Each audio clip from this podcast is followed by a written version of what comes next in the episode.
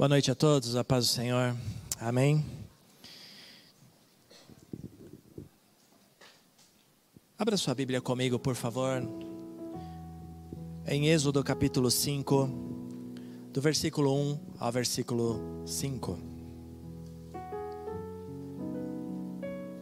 Estamos hoje no último dia, no último domingo de outubro, finalizando esse tema do mês. E então quero te convidar a essa leitura comigo.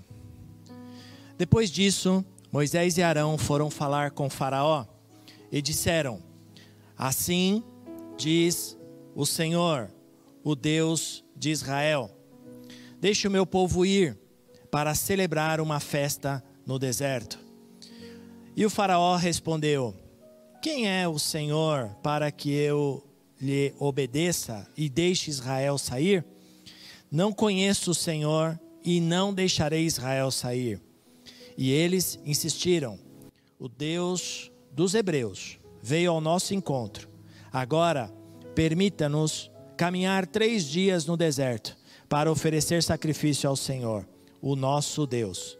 Caso contrário, ele nos atingirá com pragas e ou com a espada mas o rei do Egito respondeu: Moisés e Arão, por que vocês estão fazendo o povo interromper suas tarefas? Voltem ao trabalho. E acrescentou: Essa gente já é tão numerosa e vocês ainda os fazem parar de trabalhar. O princípio hoje que eu quero lhes passar é de como podemos ser livres dessa religiosidade e das batalhas que nós enfrentamos no nosso dia a dia. A, a, o, meu, o meu propósito, a minha intenção é fazer com que você compreenda a, a existência a existência de um, de um espírito maligno que age no meio da igreja, no meio dos filhos de Deus e que impedem de avançar. A minha intenção também é fazer você conhecer esse inimigo de uma, de uma, de uma forma ou de uma, de uma maneira, para que você possa lutar com ele, contra Deus, perdão, lutar contra ele, com Deus e com ah, os anjos do Senhor, para que essa batalha ela se rompa no reino espiritual. A minha intenção também é fazer com que você compreenda qual é a sua posição nessa batalha. Não podemos, jamais, sair para uma batalha sem antes saber com quem vamos lutar. Não podemos jamais ir para uma guerra sem antes conhecer quem é o nosso inimigo ou quais são os nossos inimigos. E eu quero te dizer algo. A primeira afirmação que eu quero lhe fazer essa noite é que você precisa saber que você está em uma batalha espiritual. Todo cristão, todo cristão, uh, aliás, todo homem ou mulher que se converte e se torna um cristão, ele entra em uma batalha espiritual a partir do momento da sua conversão. Por isso, essa batalha ela ela vira ou gira em torno de todas as áreas da nossa vida. Não é uma área específica, mas sim todas as áreas. Mas Deus nos chama para você ser bem sucedido. Amém? Deus te chama para você ser bem sucedido. Aliás, eu entendo que Deus nos fez para sermos felizes. Deus te fez para ser feliz. Ontem eu estava ministrando pela manhã no acampamento de jovens E eu estava dizendo para eles: Deus te fez para ser feliz.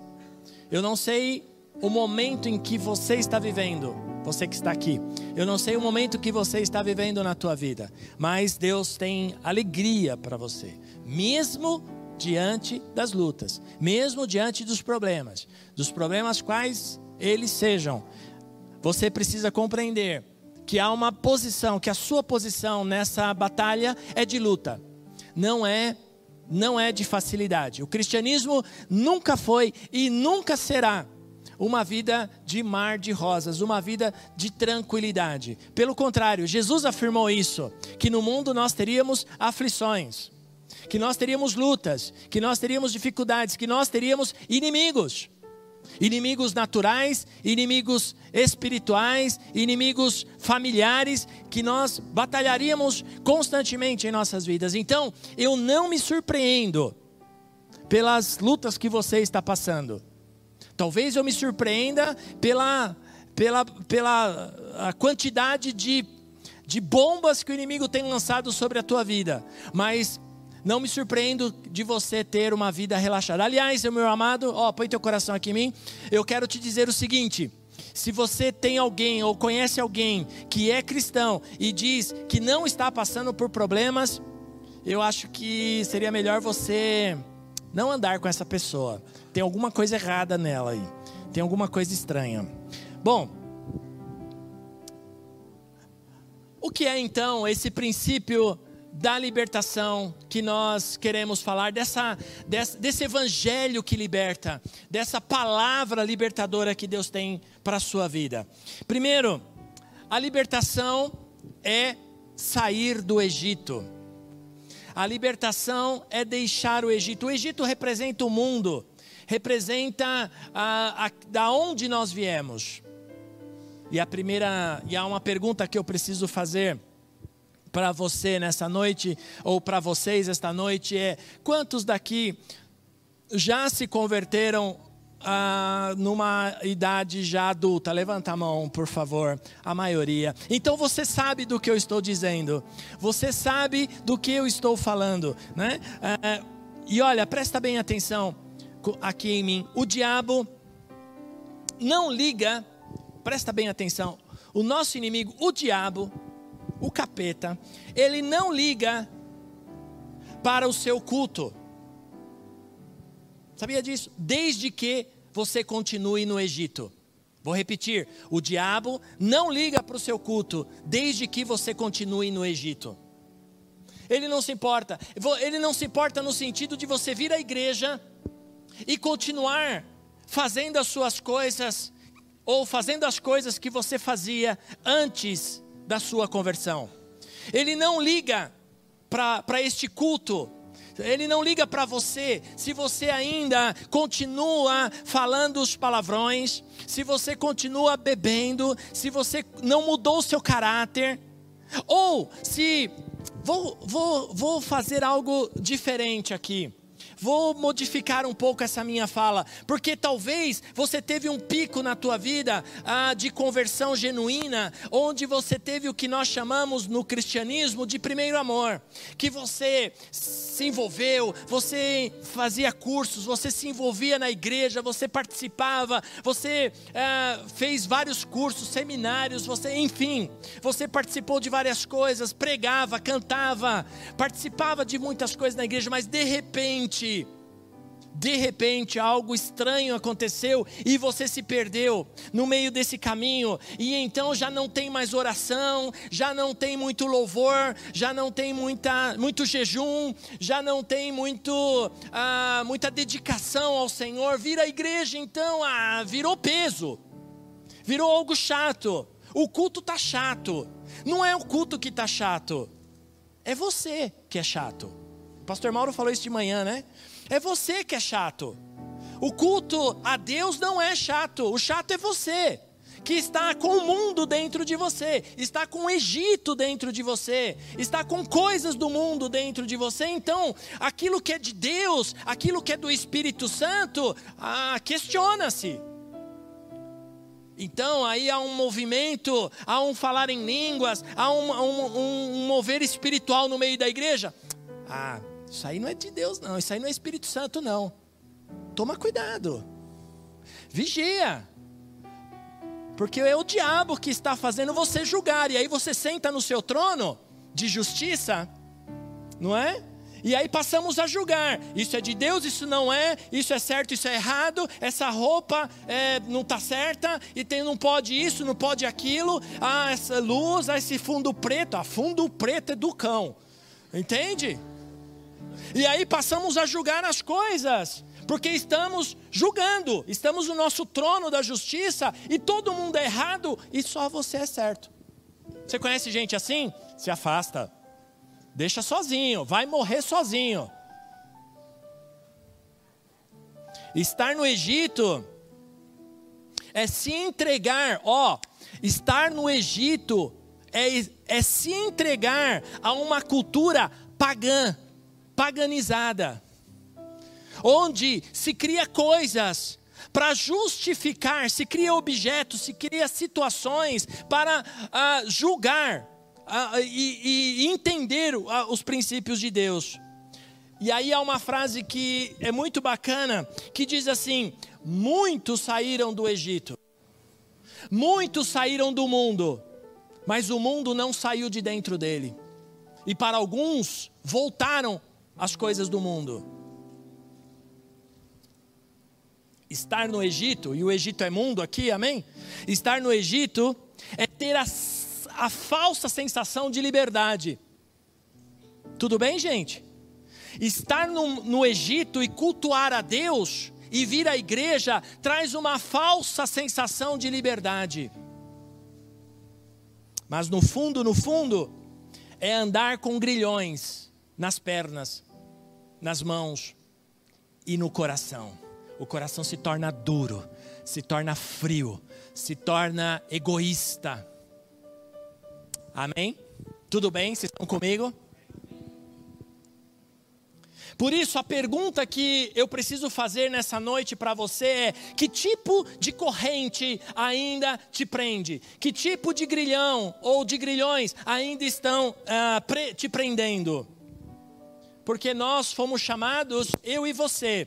Não há diferença entre nós, amém? Não há diferença entre eu e você quando estamos na adoração ao Senhor. Não há diferença quando estamos louvando ao Senhor. O Senhor olha para nós, ele não vê pastor, ele não vê apóstolo, ele não vê uh, líder, ele não vê nada. Ele vê o povo dele adorando. Por isso, quando você estiver adorando ao Senhor, nada pode uh, te uh, te diferenciar do irmão que está ao teu lado, porque diante de Deus somos todos iguais.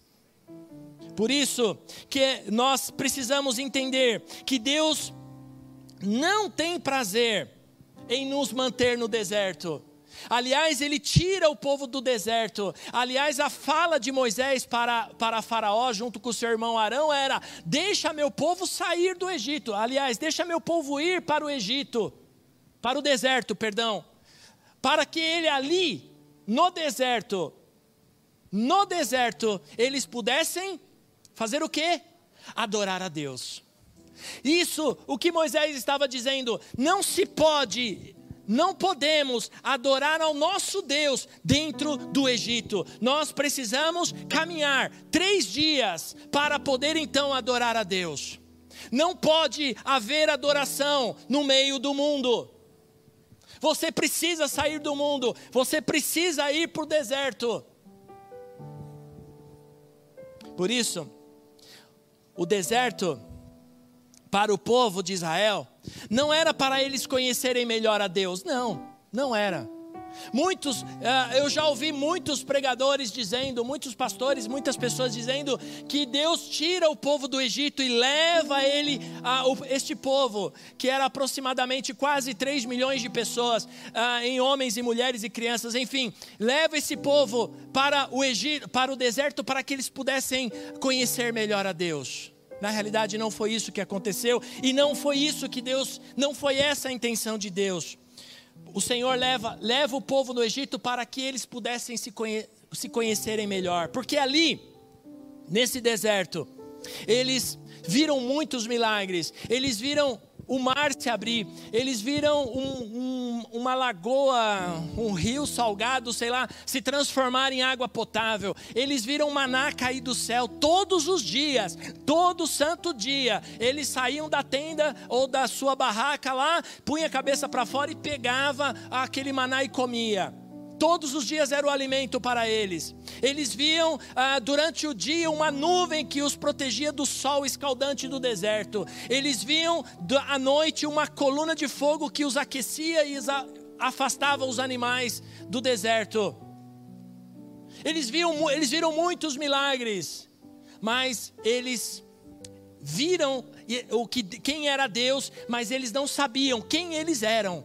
Havia um, um princípio neles que ainda estavam vinculados, ainda estavam grudados ao Egito. Por isso, meu amado, você ainda pode ver muitos milagres de Deus, você vai ver muitas coisas acontecerem, mas enquanto você estiver vinculado no mundo, você continua, continuará no seu deserto. O deserto precisa ser, precisa ser o processo, o processo de desligamento do Egito para a terra prometida. Muitos querem chegar à terra prometida sem passar pelo, pelo deserto, não tem como. Sinto muito em lhe dizer, não tem como. O deserto é necessário. O deserto é necessário para a pessoa que está ao seu lado. para a pessoa que está ao seu lado e para você também.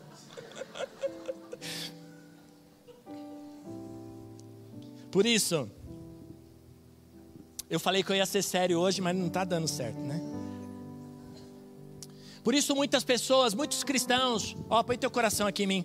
Por isso, muitas pessoas e muitos cristãos, quando vem a crise, revelam que ainda não se converteram de verdade. Porque aquele que se converteu de verdade, ele, vou usar uma, uma, um chavão aqui, cristão, que tem umas frases que, de cristão, de crente, que, que, é, que é coisa assim, surreal, né? Mas eu vou falar, essa não é tão surreal assim, tão doida, mas ela é meia só, ela é interessante. Eu, eu acho ela interessante. Ah, nós não estamos em crise, nós estamos em. Todo mundo sabe disso, não é? Às vezes eu ouço essas frases assim, eu falo, ah, meu Deus, né? Mas enfim, eu, eu queria usá-la hoje. Porque o, o, o verdadeiro cristão, ele sabe entender que aquele momento que ele está passando, desculpe a redundância, é um momento só, é uma fase, é um processo de Deus na sua vida. Então, a segunda pergunta é: você está entendendo esse momento que está acontecendo na sua vida, esta fase que você está passando?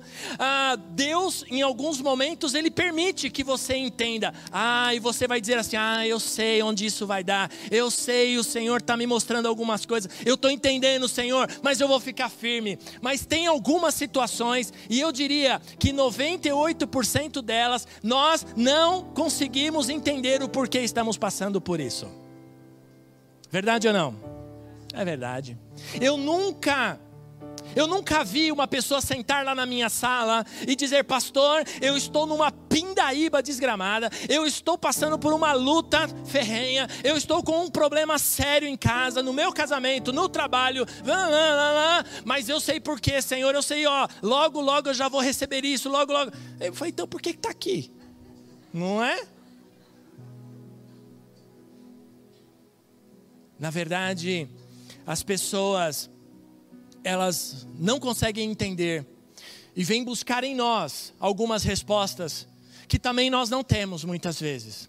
Mas o que é importante você entender que no meio do, no meio do deserto a necessidade é de adorar a Deus o, a, o chamamento de Deus, ou a libertação, ou, a, ou Deus tirar o povo do, do Egito, era para que ele adorasse a Deus.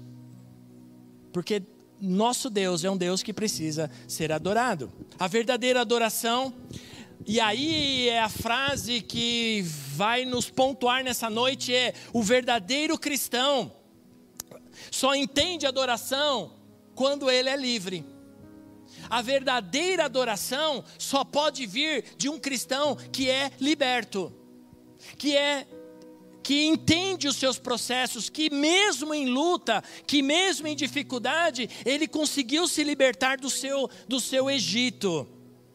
E aí eu quero compartilhar com você um texto que está em Marcos capítulo 5, que nos dá uma, uma reflexão disso que eu estou lhes falando.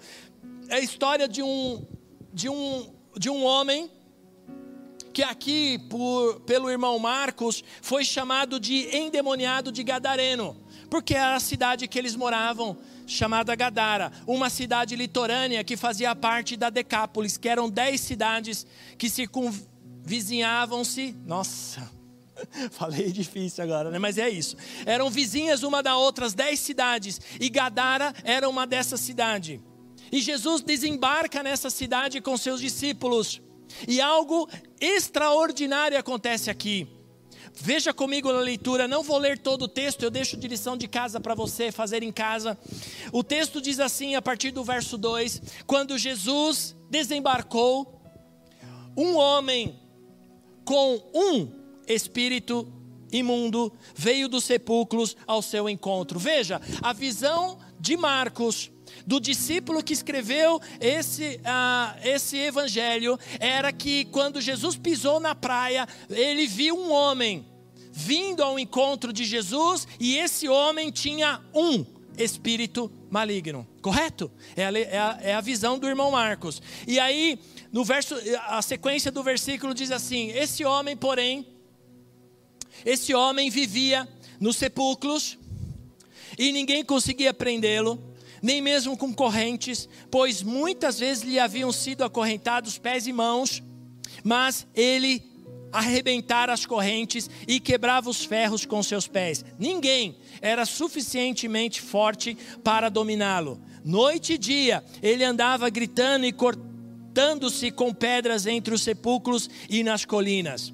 Quando viu Jesus, de longe, correu, prostrou-se diante dele e gritou em alta voz: Que queres comigo, Jesus, filho de Deus Altíssimo? Rogo-te por Deus que não me atormentes. Na sequência desse, desses versos, você vai ver Jesus perguntando qual é o nome desse espírito. E o endemoniado vai dizer: Meu nome é Legião, porque somos muitos. E só nessa leitura inicial que eu fiz, você pôde notar vários espíritos que agiam na vida desse homem. Que o perturbavam. Na realidade, esta cidade, Gadara, estava bem acostumada com esse homem, estava bem ah, ambientada com ele, todos conheciam ele, todos ah, já sabiam quem ele era. Eu já brinquei aqui num sermão, ah, brinquei com muito respeito, ah, num sermão anterior, que eu falei que esse era o homem do saco. Quantos se lembram do homem do saco que os nossos pais nos assustavam a vida inteira? Que eu nunca vi, não sei se era, nunca vi na vida vida, mas este era o homem do saco da cidade. Todo mundo sabia quem era este homem, que tinham vários espíritos na vida dele. E então, quando Jesus trata desse homem, põe ele em liberdade, expulsa esses demônios da vida dele. Esse homem, no final, liberto, sentado, vestido, deram roupa, deram banho, fizeram a barba dele, cortaram o cabelo, cortaram as unhas. Esse homem ficou cheiroso.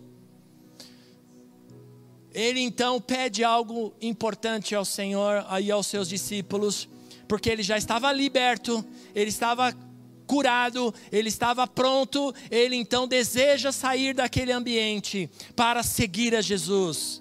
E Jesus diz: Não, você vai ficar e vai ser discípulo e vai contar como Deus foi bom com você aqui e em toda região. E você vai ver no final desse capítulo que esse homem se torna um evangelista não só em Gadara, mas em todas as, as nove uh, cidades que moravam, porque ele não era só conhecido ali. Imagina o espanto de todos quando viram aquele homem, que era um homem assustador, que era um homem medonho, que todos tinham medo, que todos se, uh, se assustavam com ele, deveriam ser o terror das criancinhas, mas quando viram ele, que testemunho! Que testemunho de vida! Ele estava limpo, ele estava cheiroso, ele estava ah, vestido em perfeito juízo, diz o texto. Não era mais um louco, não mais gritava, não mais tentava se matar, estava liberto. É isso que aconteceu comigo e com você um dia, meu amado. Nós éramos assim, ou até pior. O Senhor nos tirou desse lamaçal de pecado, como diz o salmista Davi, e nos colocou nossos pés sobre a rocha, nos limpou, nos purificou, nos libertou. E nós deveríamos ser um verdadeiro testemunho aonde fomos, deveríamos ser cartas abertas, deveríamos ah, surpreender as pessoas com o nosso testemunho. Mas não, muitos de nós voltamos lá e começamos a, a tirar aquelas roupas limpas, começamos a, a nos revoltar de revoltar não, a nos revolver, obrigado pastor Davi, a, de novo no lamaçal de pecado.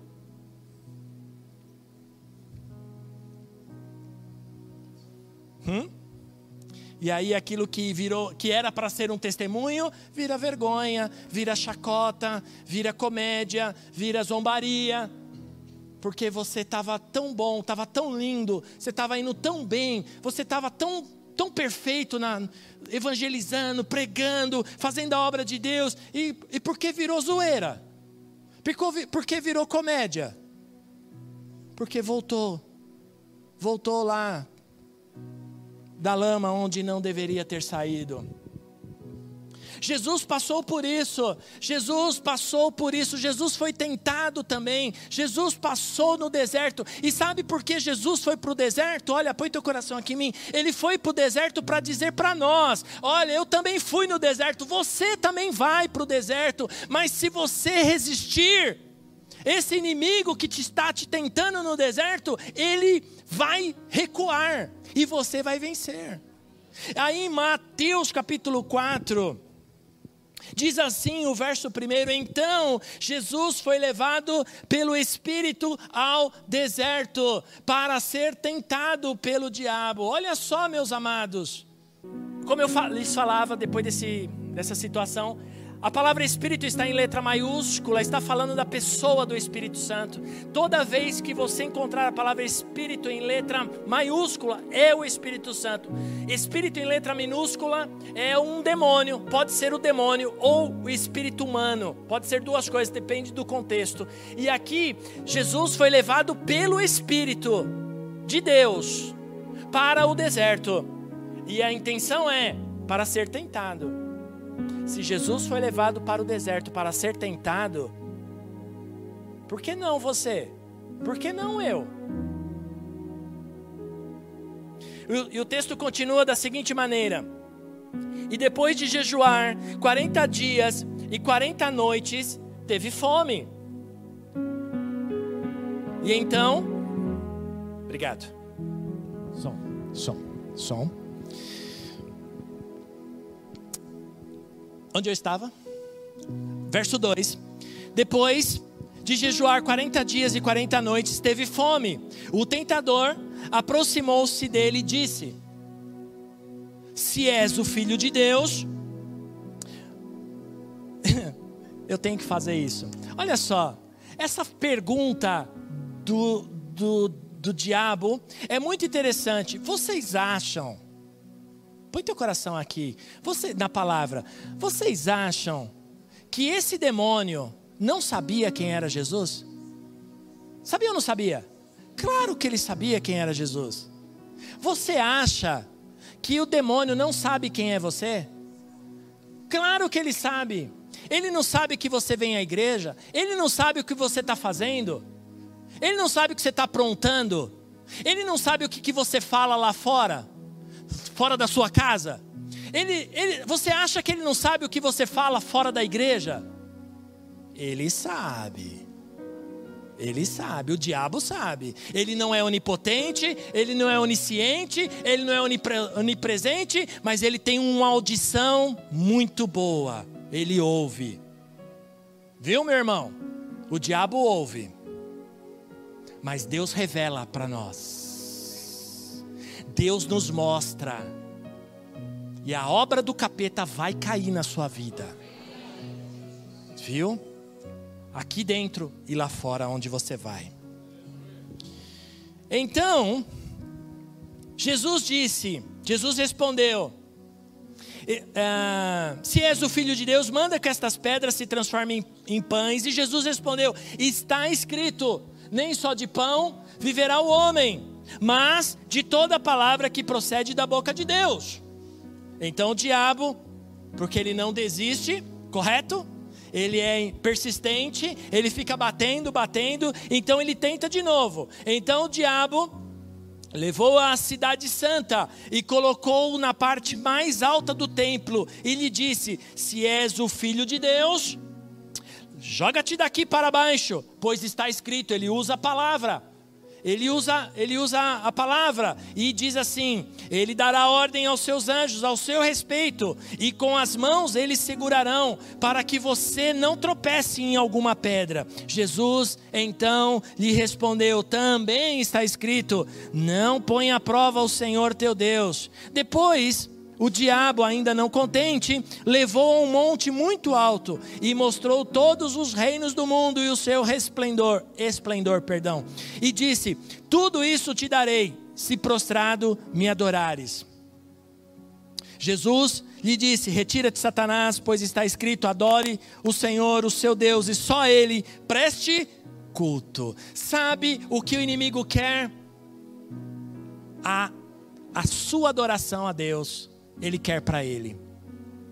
E ele não, não está dizendo aqui, meu irmão, não está dizendo aqui no sentido de que você vai fazer, ah, não, não vou fazer isso. É, não está dizendo que você vai adorar a, a Satanás, cantar uma música para ele, orar para ele. Não é que a sua adoração tenha um outro sentido, que a sua adoração que deve ser para Deus tenha um outro significado. E então ele vai usar circunstâncias, ele vai usar pessoas, ele vai usar meios para você, para que a sua adoração seja uma adoração falsa. E por isso no meio da igreja e no, no meio de nós muitas vezes há falsa adoração, há fogo estranho.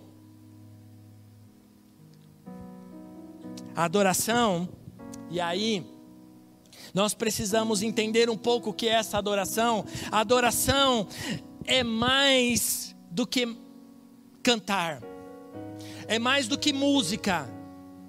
A adoração é sacrifício.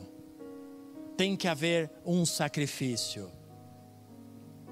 Por isso, quando o Senhor, por isso, quando Moisés, perdão, pede a, a, a Faraó para que tire deixasse o povo ir para adorar e sacrificar no deserto, porque não se pode sacrificar no Egito, não se pode dar uma adoração a Deus enquanto estamos no Egito. Eu vou refazer a minha fala aqui: você não pode adorar a Deus lá no mundo, fazendo as coisas do mundo, vivendo no mundo, praticando as coisas do mundo, mentindo, roubando, enganando, falsos testemunhos Deixa meu povo ir para sacrificar no deserto. O chamado de Deus para mim e para você é que nós voltemos a sacrificar a Deus, mesmo que seja no deserto, porque no deserto é melhor do que o Egito. Como assim, pastor? Verdade. Porque no Egito era lugar onde você estava preso, onde você era escravo mas as cadeias caíram, amém? Nós cantamos aqui agora há pouco. Você declarou que as cadeias caíram. Não foi isso? E repetidas vezes cantamos aqui até, nossa, mas essas correntes não caem nunca. Falaram um dia para mim, é, porque você ainda continua com elas aí. Talvez quando cair de você, quando você tirar, a gente pare de cantar. O rapaz não sabia onde enfiar a cara. Ô pastor, essas correntes não caem não, porque ficou meia hora cantando, é porque ainda estão com você. Deixa ela cair da tua vida que a gente para de cantar. Não vem me zoar, irmão. Não vem.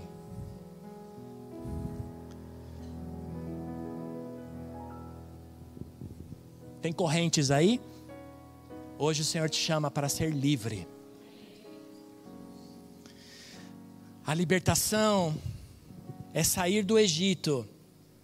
Perdão, a libertação é tirar o Egito do nosso coração. Porque nós, o nosso espírito está adorando, o nosso corpo vem para a igreja. O nosso corpo vem para a igreja. A gente até se preparou lá em casa, não é verdade? A gente se arrumou, escolheu roupa, tomou banho, assim espero, não é? Você passou um perfume, você veio, você está aqui, mas e o seu coração? E o seu coração está onde, hein?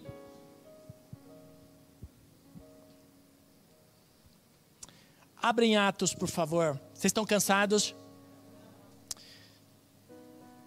Em Atos capítulo 7, verso 30, os discípulos, os apóstolos, melhor dizendo, eles falam aqui, eles contam a história de Moisés para ah, talvez aí para algum, algumas pessoas que não conheciam o que havia acontecido e eles estão aqui falando e eles disse, contando a história dizendo assim: passados 40 anos apareceu Moisés, um anjo, olha só como eles viram, um anjo nas labaredas de uma sarça em chamas no deserto, perto do monte Sinai.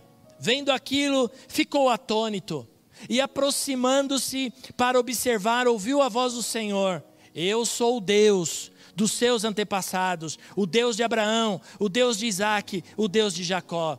Moisés, tremendo de medo, não ousava olhar. Então o Senhor lhe disse: Tire as sandálias dos, dos teus pés, pois o lugar em que você está é terra santa. De fato, tenho visto a opressão sobre o meu povo no Egito. Ouvi os seus gemidos e desci para, para livrá-lo. Vem agora, e eu enviarei de volta ao Egito. Este é o mesmo Moisés que tinha rejeitado como estas palavras: Quem o nomeou líder e juiz? Ele foi enviado pelo próprio Deus para ser líder e libertador deles por meio do anjo que lhe tinha aparecido na sarça. Ele os tirou de lá, fazendo maravilhas e sinais no Egito, no Mar Vermelho e no deserto durante 40 anos. Este é aquele Moisés que disse aos israelitas: Deus levantará dentre os seus irmãos um profeta como eu e ele estava na congregação no deserto, com o anjo que lhe falava no Monte Sinai e com os nossos antepassados, e recebeu a palavra, e recebeu palavras vivas para transmiti-las a nós. Mas, mas, nossos antepassados se recusaram a obedecer-lhe. Ao contrário, rejeitaram-no e em seu, em seu coração voltaram para o Egito. Disseram a Arão: Faça para nós deuses que nos conduzam, pois esse Moisés que nos tirou do Egito, não sabemos o que lhe aconteceu. Hum. Esse povo, vocês sabem, eles não voltam para o Egito. Eles não voltam lá para o Egito. Aliás, eles morrem no deserto. Mas nesse momento aqui que os apóstolos estão contando a história, ele está falando que Moisés subiu no Monte Sinai para receber as, os dez mandamentos. E então, quando ele desce com Josué e Caleb, ele vê ali algo estranho acontecendo. Mas enfim, vou falar disso já já. O povo ficou livre das correntes, das suas correntes físicas, mas o coração continuava acorrentado ao Egito. E isso é muito comum nos dias de hoje. Isso é muito comum nos dias de hoje. Repito, nós vemos muitas pessoas sendo livres, mas ainda com sonhos lá do mundo. Você pode ler a história, você pega aí ah, ah, o Êxodo, e, o livro de Êxodo, e você vai ver como aquele povo reclamava, como de tudo eles reclamavam. Deus estava suprindo em todas as coisas, mas eles murmuravam. Ó, oh, põe teu coração aqui em mim. Murmuravam. Precisamos parar de murmurar, amém? Nós somos muito murmuradores, muitos, muito reclamões.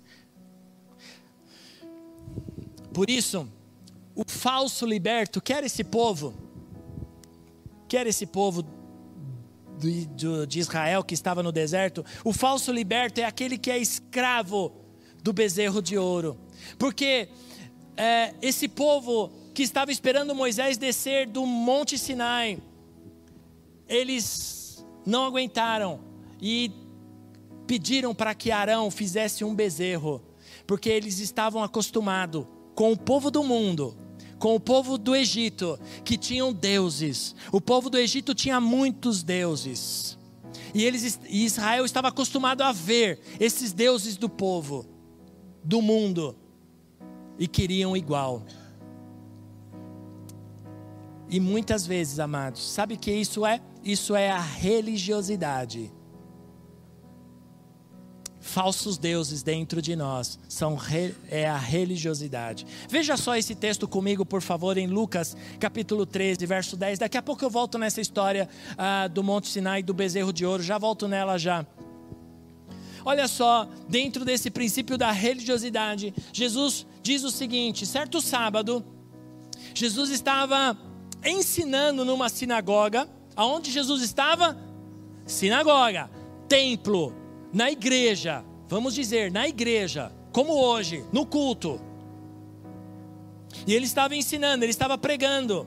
E estava ali uma mulher que tinha um espírito que a mantinha doente havia 18 anos. Era um espírito maligno que a mantinha doente, um espírito de enfermidade. Esse espírito estava na, nas costas dela, na coluna dela. Ela andava encurvada, diz o verso aí. Ela andava encurvada e de forma alguma podia endireitar-se. Ao vê-la, Jesus chamou à frente e lhe disse: Mulher, você está livre da sua doença. Mulher, você está livre da sua doença. E impondo as mãos, imediatamente ela se endireitou e passou a louvar a Deus. Indignado, porque aí entra os religiosos, né? De plantão, porque toda igreja, ó, essa igreja não é diferente, tá? Toda igreja que eu conheço, toda igreja que eu conheço tem um ah, religioso de plantão. Ele vem de plantão. Hoje é meu plantão, eu estou aqui. No culto da manhã tem um, culto da noite tem outro. Tá? Aqui também tem, infelizmente. Não deveria, mas tem. Que é que vem para uh, argumentar o que está acontecendo ou julgar aquele trono que eu falei no começo da nossa conversa. E ele estava aqui também, no templo, religioso de plantão. E ele diz aqui: indignado, porque Jesus havia curado no sábado. Olha só, Jesus cura, liberta uma mulher que 18 anos era corcunda e o cara fica indignado. Ele não tinha que dar glória a Deus, pular de alegria junto com a mulher? Não, ele fica indignado. Como isso? É religioso ou não é? É.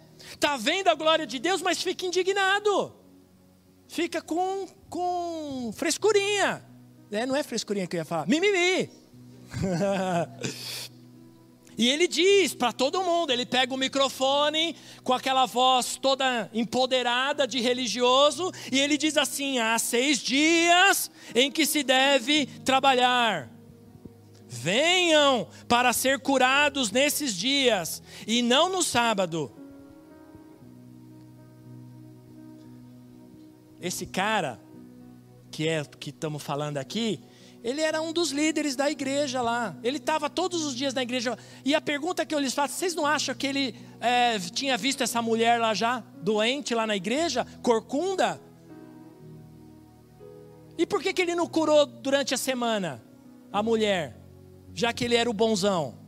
Por que, que não libertou aquela mulher, já que ele era o bom e ninguém era bom para suficiente? 18 anos a mulher sofrendo de demônio na, montado nas costas dela. E ele não. Questionou a Jesus que curou no sábado. Tudo bem. Hipócritas, Jesus chama esse cara. Hipócritas. Cada um deve, cada um de vocês não desamarra no sábado o seu boi ou o seu jumento do estábulo e o leva dali para dar-lhe água? Então, esta mulher, uma filha de Abraão, filha de Abraão, judia, crente, estava na igreja, a quem Satanás mantinha presa por 18 longos anos, não deveria no dia de sábado ser liberta daquilo que aprendia? Hum. Tendo dito isto, todos seus oponentes ficaram envergonhados, mas o povo se alegrava com todas as maravilhas que ele estava fazendo. Meu amado, minha irmã, meu irmão, se tem um hipócrita desse perto de você, não senta perto dele. Dá uma olhadinha, se for seu esposo, sua esposa, você está lascado, mas ah, ora que quem sabe Deus muda, tira essa hipocrisia do seu coração. A religião diz, a o religioso diz assim: vá para a igreja, mas não precisa ser livre.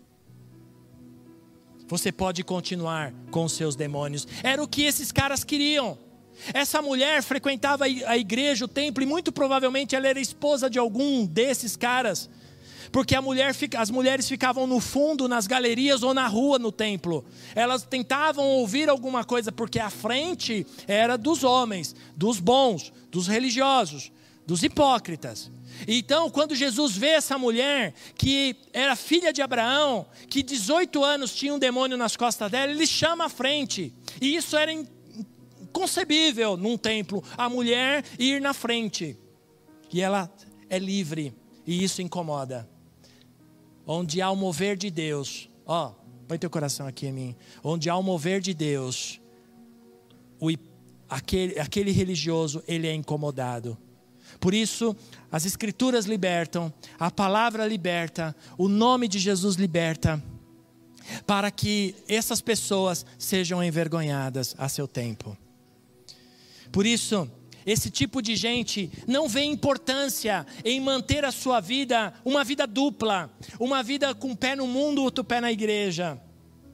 Você não precisa largar. Fica tranquilo. Foi era a, a, era a fala de Faraó. Se você for ver os, os princípios que Faraó coloca lá para Moisés, ó, Moisés, tá bom, pode ir, mas não vá muito longe não. Sabe o que, que o inimigo faz quando você se converte? Pode ir, mas não se envolve muito não com a coisa da igreja. Não precisa ir em todo culto não. Você não precisa participar de tudo não. Para que ir no coral? Para que procurar lá o pessoal do louvor para se envolver? Fica, vai, mas não vai muito. Aí vem Moisés e fala: não, nós vamos caminhar três dias e vamos prestar culto. E aí vem Faraó, fala assim: tá bom, vai só os homens, as mulheres ficam, mulheres e crianças ficam. O que inimigo quer é desestabelecer ou desestruturar, melhor dizendo, a família.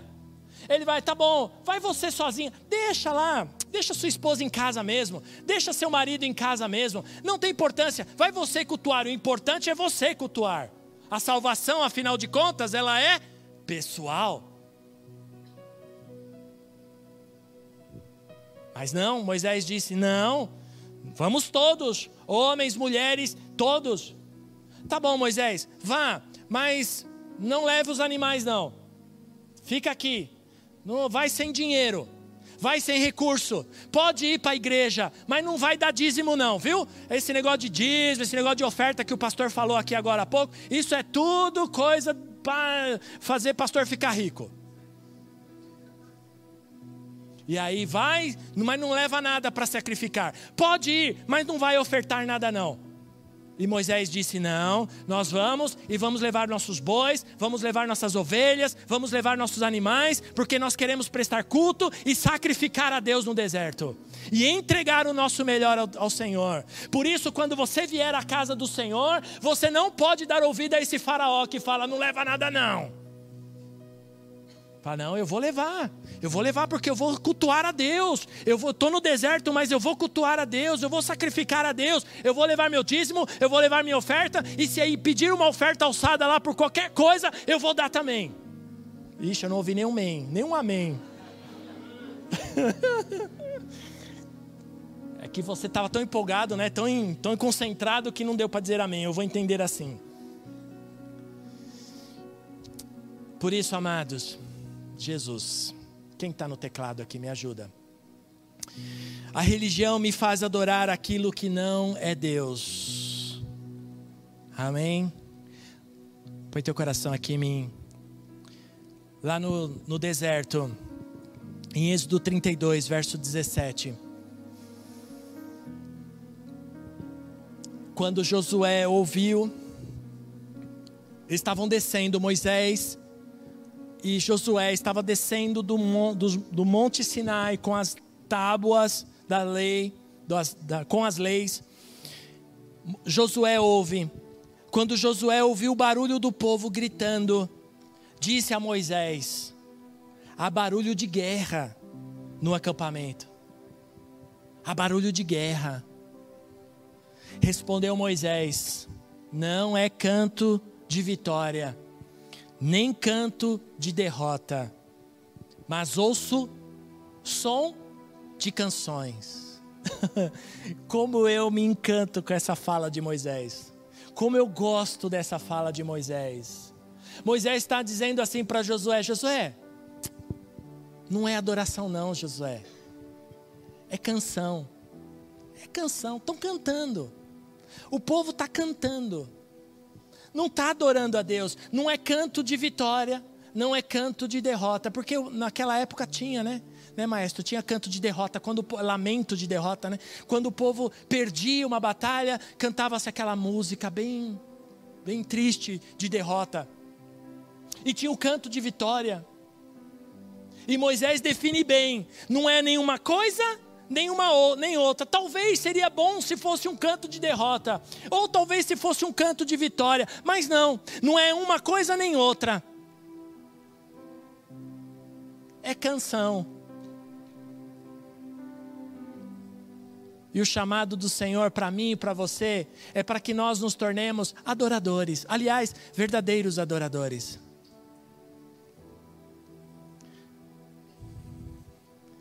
E eles fazem um bezerro e eles estavam cantando para adorar este bezerro que foi feito por Arão. Eu quero lhe dizer, ó, põe teu coração aqui em mim. O bezerro não vê, mas Deus vê. O bezerro não fala, mas Deus fala e está falando hoje com você. O bezerro não ouve, mas Deus te ouve, Ele está te ouvindo, Ele sempre te ouve. Por isso você precisa saber essas três coisas: Deus tudo vê, Deus fala e Deus ouve. Deus quer se agradar do seu louvor, Ele quer que você volte. Talvez é necessário você passar pelo deserto de novo, mas que nesse deserto haja adoração. E o Senhor te chama para ser um verdadeiro adorador. Em, seg em 2 Crônicas, o último texto que eu vou ler essa noite. Salomão havia terminado o templo que Davi, seu pai, havia começado. E ele então diz assim no verso 11: Salomão havia terminado a obra do templo e estavam levando a arca do Senhor para o templo. A arca representava a presença de Deus. E eles então colocam essa arca dentro do templo. E os sacerdotes saíram do lugar santo. E todos eles haviam se consagrado, não importando a divisão que pertenciam.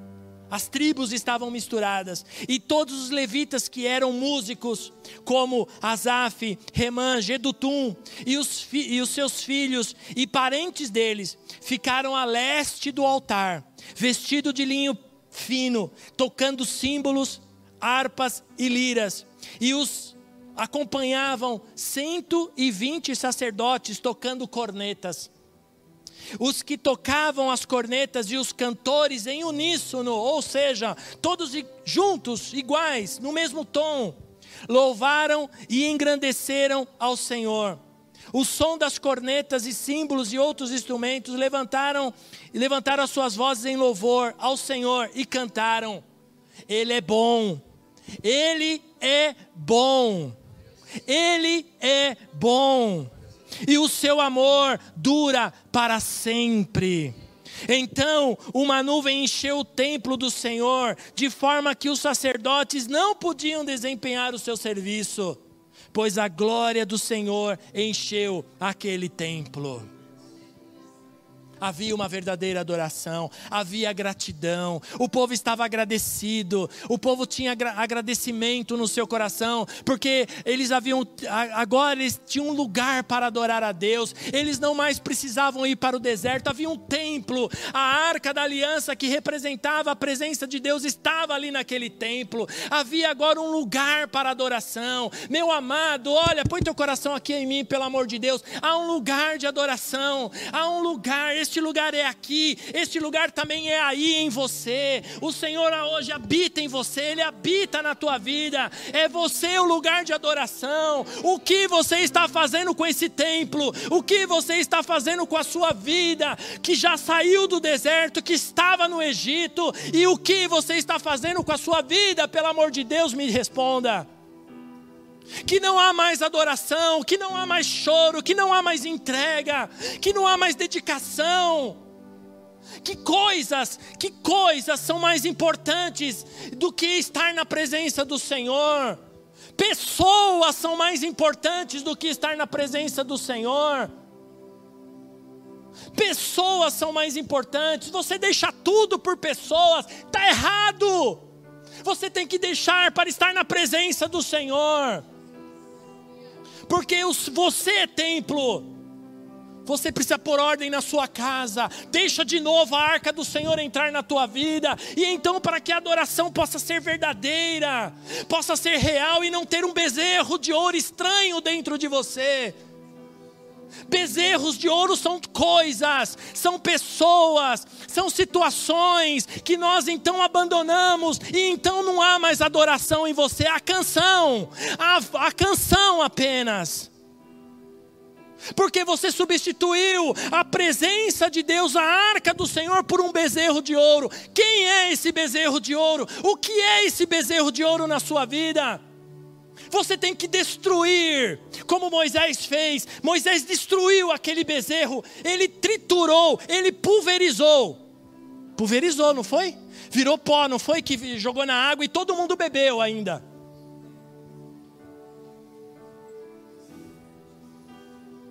Não sei como Moisés fez isso naquela época, pulverizar algo, mas ele fez. Acho que era a indignação de Moisés era tão grande